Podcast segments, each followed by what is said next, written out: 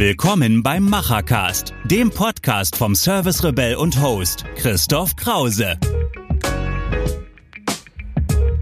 Und los geht's. Frisch angerichtet für alle digitalen Macher und Vordenker aus Handwerk, Mittelstand und Digitalisierung. Ja, herzlich willkommen zu einer neuen spannenden Folge hier im Podcast. Wir sprechen wieder mit einem Macher aus der digitalen Szene. Diesmal ist so Gast hier Hauke vom Eco-Verband. Sehr, sehr spannend, weil er ist Projektleiter in einem Projekt, was sich sehr, sehr stark schon mit künstlicher Intelligenz beschäftigt hat, aber auch mit anderen Gebieten wie IoT. Wie können solche Geschäftsmodelle aussehen? Wie können wir Daten aufzeichnen und die ins Handwerk bringen? Das ist das Ziel. Deswegen bist auch du heute hier. Ihr macht das natürlich mit Projektpartnern, die das Handwerk unterstützen, nenne ich mal, die auch schon über KI-Lösungen verfügen. Aber euer Ziel ist es, ja, neue Ideen in das Handwerk zu bringen, was diese Themen so mit sich bringen. Ja, schön, dass du erstmal da bist. Vielleicht stellst du dich selber mal ganz kurz vor, wer du bist. Ja, vielen Dank für die Einladung. Ich bin Hauke Timmermann vom Eco-Verband der Internetwirtschaft aus Köln. Und ähm, ja, ich äh, leite das Projekt Servicemeister das ist ein BMWI Innovations- oder BMWK Innovationswettbewerb gewesen, an dem wir teilgenommen haben. Und seit 2020 ähm, Januar setzen wir dieses Projekt jetzt um, sind jetzt im dritten Jahr. Und ja, mein Background ist ansonsten äh, Digitalwirtschaft. Im, ich habe lange im E-Commerce gearbeitet, äh, bin eigentlich Wirtschaftsjurist und äh, Betriebswirt und bin jetzt aber in diesem Projekt ähm, hauptberuflich sozusagen aktiv. Ja, also ganz spannend, als auch Jurist da drauf zu schreiben, weil es geht ja jetzt nicht immer um Daten und Datenrechte, die ich da in Verbindung bringen muss. Ja, wie ist dein Eindruck? Wie lief es am Anfang? Ihr hattet ja so die Zielsetzung, Handwerk da rauskommen zu lassen. Wie habt ihr gestartet? Was musstet ihr als erstes tun, um dann vielleicht auch festzustellen, was bedarf es eigentlich ja für Produktkategorien, die ich dann als Serviceleistung auch in der künstlichen Intelligenz überhaupt im Handwerk nutzen kann? Ist dieses Thema denn überhaupt da schon angekommen? Was habt ihr gemacht, damit das funktioniert? Also grundsätzlich ähm, haben wir angefangen mit den Unternehmen, die ähm, in diesen Schnellbooten, in den Teilprojekten die Lösungen direkt im Unternehmen zu erproben und umzusetzen und dann daraus generische Lösungen zu finden, die für andere Unternehmen, also kleine und mittlere Unternehmen einsetzbar werden. In dem Zusammenhang haben wir uns ja dann auch mit, mit Handwerkskammern ähm, äh, Kontakt aufgenommen, Veranstaltungen gemacht, das Ganze mal vorgestellt und das Feedback ähm, eingeholt von den Handwerkern und festgestellt, das Thema ist zwar teilweise in den Köpfen schon drin, aber glaube ich in den Betrieben noch nicht wirklich angekommen. Und wir haben festgestellt, es bedarf letztendlich ähm, solchen Out-of-the-Box oder Plug-and-Play-Lösungen, die wirklich einsetzbar sind, für die man jetzt keine großen Projekte mit großen Investitionen erst starten muss, um das einzusetzen. Und wir glauben, dass wir da hinkommen können in der Zukunft. Aber ich glaube, der Markt ist im Moment noch so, dass das meiste über ähm, Einzelprojekte läuft. Aber wir arbeiten darauf hin, dass wir solche Plug-and-Play-Lösungen dann auch zukünftig anbieten können, die dann auch für kleine Unternehmen und ähm, im Handwerk sind es ja viele Unternehmen, die dann irgendwie zehn oder Mitarbeiter haben oder ähnliches, die für solche Unternehmen dann auch äh, einsetzbar werden. Genau, ich glaube auch, also das klingt so ein bisschen die Problematik, die auch in vielen anderen Bereichen der Digitalisierung ist. Wie sieht es mit diesen Schnittstellen zu irgendwelchen Datenpaketen aus? Und ich glaube, mhm. im Handwerk haben wir noch immer ein sehr großes Problem, dass ich sage, 80 Prozent dieser Vordaten, die ich brauche, gar nicht vorhanden sind. Die kann ich sozusagen nicht sauber heben um sie dann in ein Tool einzuspielen. Das zweite ist, was uns, glaube ich, fehlt, kannst du vielleicht gleich was zu sagen, ist, wie kriegen wir denn diese ganzen kleinteiligen Großwirtschafts- Bereiche denn im Handwerk eigentlich strukturiert? Ihr habt eine Wirt dabei, weiß ich ja. Also ihr habt ja relativ viele große Player dabei. Wie kriegen wir die denn zusammengeschaltet? Was brauchen wir da eigentlich? Was könnte da eine Lösung sein? Deswegen finde ich gut, dass ihr so ein Projekt macht, um die erstmal an den Tisch zu holen, überhaupt miteinander ins Gespräch zu kommen und dann Einzellösungen mal auszutauschen, Schnittstellen auszutauschen, welche zu bauen, um dann zu sagen, jetzt gehe ich los und nehme mal 100 Handwerksbetriebe, 500 Handwerksbetriebe aus einem Gewerk, SAK, Elektro, was weiß ich, was uns da einfällt. Und dann bieten wir denen eine fertige und vor allem einfache und einsetzbare Lösungen. So einfach ist wie WhatsApp. Wir hatten es mhm. im Vorgespräch. Das Handwerk liebt WhatsApp, es nutzt WhatsApp und genauso einfach muss das Tool dann auch sein. Was sind deine Erfahrungen mit diesen Playern? Wie funktioniert das? Ist das alles schon wirklich in Schwung gebracht? Oder ist einfach noch relativ viel auf eurem Projekt zu tun? Vielleicht dann auch in einem Folgeprojekt vielleicht aufzusetzen? Was, was muss da getan werden in Deutschland? Also ich glaube, teilweise ist es, ähm, hapert es sowohl durch auch in den Industrieunternehmen als auch, ähm, in, in, wie du schon sagst, im, im, Handwerk an den, an der Datenbasis. Also viele, viele Maschinen sind selbst in Industriebetrieben noch nicht äh, digitalisiert, das heißt äh, noch nicht mit Sensorik versehen. Das heißt, sie produzieren noch gar keine Daten, die man verwerten kann. Und diese Voraussetzungen müssen oft erst geschaffen werden. Das heißt, wir müssen dann sozusagen nachrüsten, dass sind dann solche Brownfield-Anlagen, nennt man sie ja, äh, die dann halt nachträglich mit Sensorik ausgerüstet werden, um dann zu sehen, was kann ich jetzt mit diesen Daten eigentlich anfangen und wie können dadurch, äh, also durch diese, mit diesen Daten ja auch Geschäftsmodelle entstehen, die man dann nutzen kann. Und da ist, ist ja ein großer Trend, diese Subscription-Modelle oder as a Service, was anzubieten. Und ich glaube, auch da ist der, das Potenzial groß, auch im Handwerk, auch vielleicht für einzelne Betriebe sowas anzubieten, den Kunden.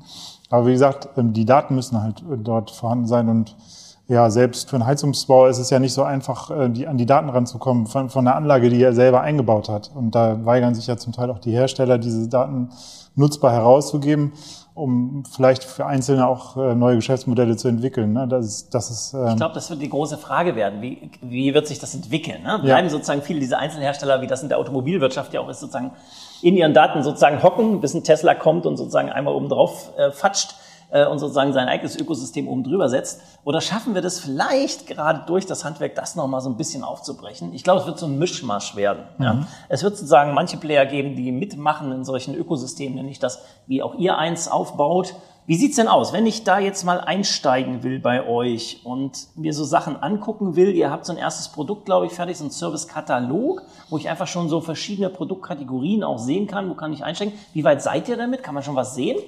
Ja, wir haben eine Seite ähm, aufgebaut, wo man quasi so ein Self-Assessment, eine Selbsteinschätzung machen kann. Ähm, wie bin ich dann aufgestellt mit meinen Prozessen, mit meinem, mit den Daten, die vorhanden sind im Betrieb und wie kann man das vielleicht auch mit KI erschließen oder nutzbar machen?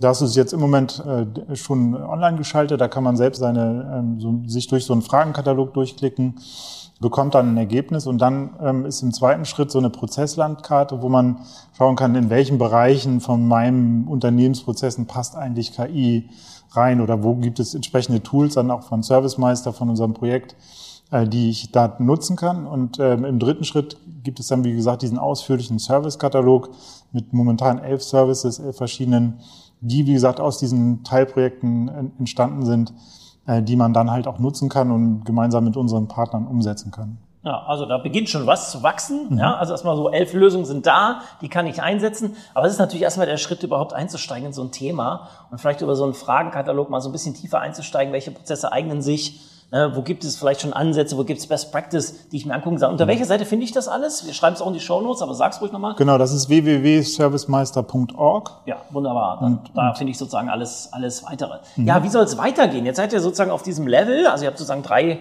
Bereiche gebaut, die äh, Handwerk, KMU im Allgemeinen erstmal anwenden kann. Gibt es so eine Perspektive in die Zukunft? Das Projekt läuft ja noch ein bisschen bis 23.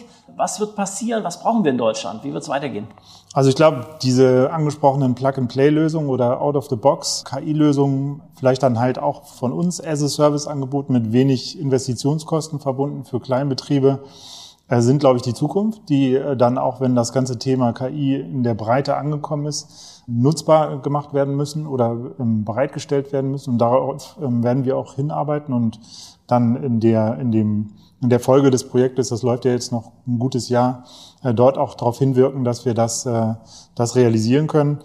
Und bis dahin werden wir vielleicht versuchen auch, dass sich mehrere kleine Betriebe zusammenschließen und vielleicht auch schon in diesem Zusammenhang Lösungen umsetzen für sich. Also da gibt es äh, gute Beispiele. Ich glaube, auch hier aus diesem Bereich äh, Handwerkskammer Koblenz, wo, ich glaube, Dachdeckerbetriebe mal so ein Webtool umgesetzt haben, wo man sich so einen Konfigurator dann glaube ich, für Dachdecker mal zusammen entwickelt hat und ich glaube, da können dann solche Investitionskosten auf äh, viele Schultern verteilt werden und für alle gemeinsam was geschaffen werden, was dann vielleicht individualisierbar ist für die Einzelbetriebe und wo dann auch KI vielleicht nutzbar wird einfach. Schon. Genau, ich glaube, das wird die große Chance, weil es ja übergreifende Tools sind immer, ja, mhm. wo ich ja auch eben die Daten brauche, die gar nicht in meinem Unternehmen sind. Ja, seien es Wetterdaten, seien es Standortdaten, äh, Daten von anderen Handwerkern, Daten aus der Industrie, Daten vom Gerät, all das brauche ich, um daraus eine Wertschöpfung zu machen.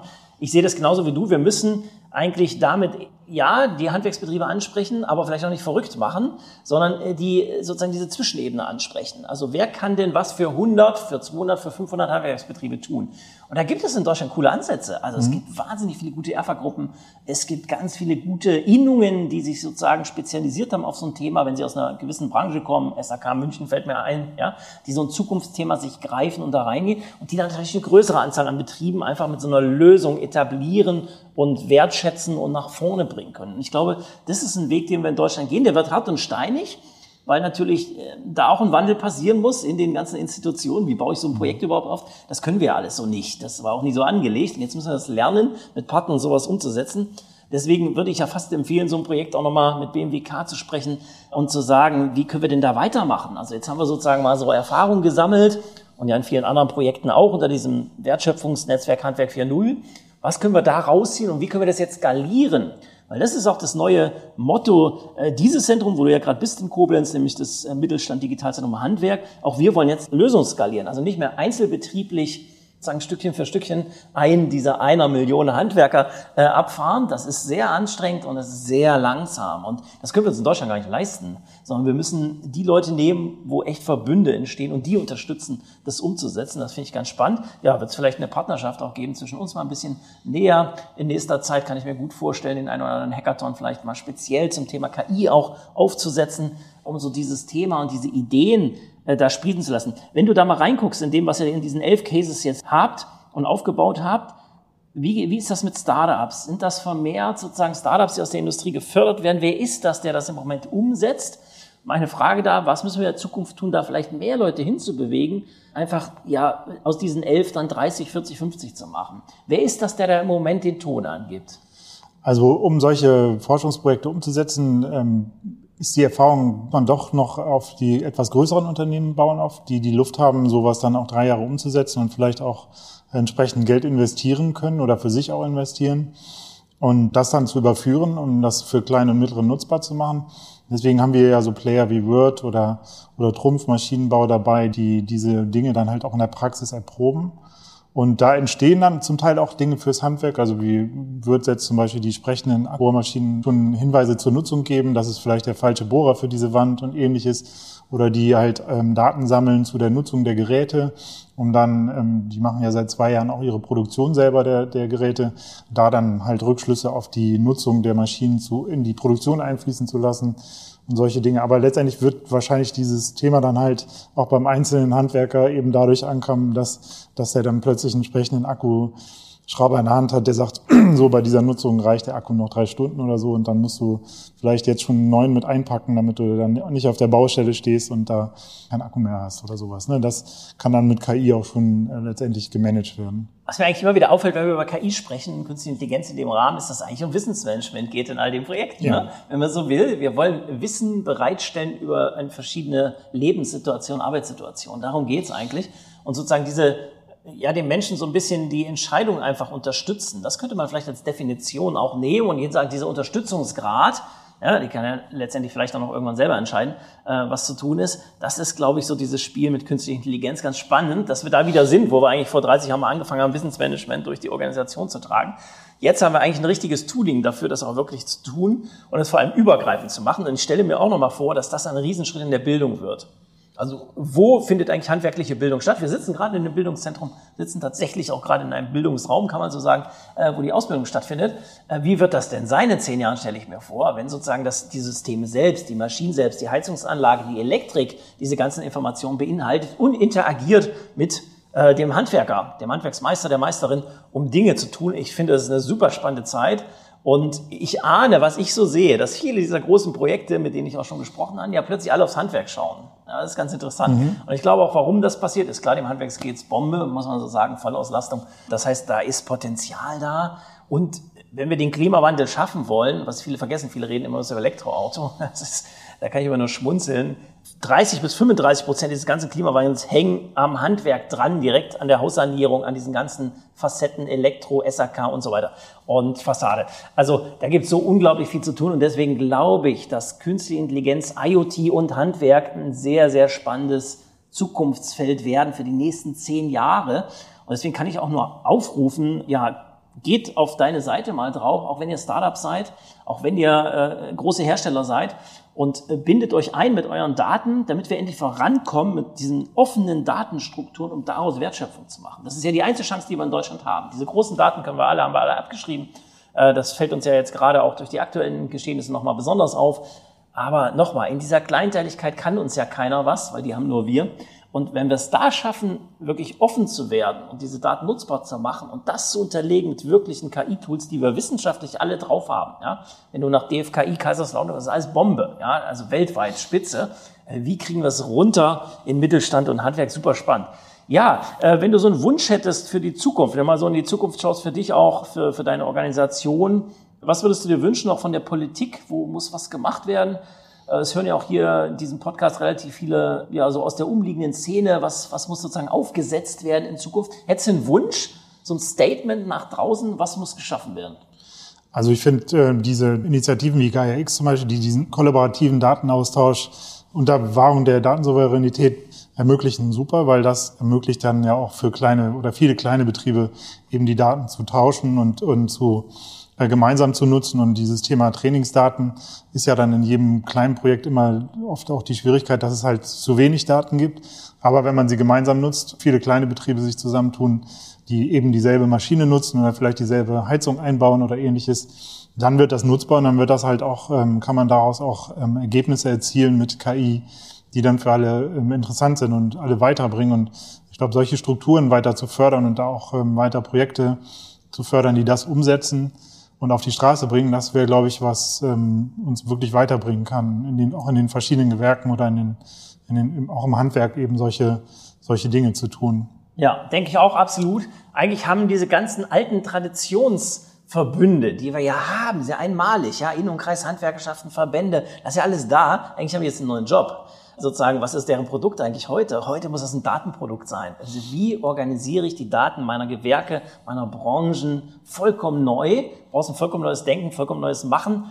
Ja, ich glaube, da brauchst noch mal so den einen oder anderen Stups und Antrieb und vor allem Experten, äh, mit dem man das zusammen dann umsetzt. Ja, wäre eine Forderung äh, an BMWK und Co., da noch mal hinzuschauen und da wirklich die zu fördern, die vielleicht auch in solchen Macherorten äh, und Machernetzwerken dann wirklich was äh, PS auf die Straße bringen, wo ich danach wirklich ein Tooling habe, was ich einsetzen kann, was vielleicht auch so einfach ist wie ein Kommunikationsdienst, so wie wir das alle schön gelernt haben auf unseren mhm. Smartphones, so könnten wir das auch wunderbar im Handwerksalltag dann umsetzen. Ja, freue ich mich drauf. Ja, wir werden jetzt gleich noch ein bisschen sprechen über Details, wie so eine Partnerschaft aussieht, und da freue ich mich schon drauf. Wenn ihr mehr wissen wollt, einfach in die Shownotes gucken, dort haben wir alles hinterlegt, äh, wie auch Hauke erreicht, wie er das Netzwerk erreicht, wie er das Projekt erreicht und auch natürlich, äh, was es sonst noch so an Begleitinformationen zum Thema künstliche Intelligenz trifft, Handwerk gibt. Ja, schön, dass du heute da warst. Schön, dass du hier im Kompetenzzimmer vorbeigeschaut hast. Heute bei schönstem Wetter. Bis bald. Machen ist wie wollen nur krasser. Also, Ärmel hoch und die digitale Welt von morgen bauen. Wenn euch die aktuelle Episode gefallen hat, hinterlasst euer Feedback oder schreibt einfach eine direkte Nachricht mit Vorschlägen zu Verbesserungen oder spannenden Themen für weitere Episoden. Und falls ihr es noch nicht tut, folgt dem Service Rebell in den Social Networks.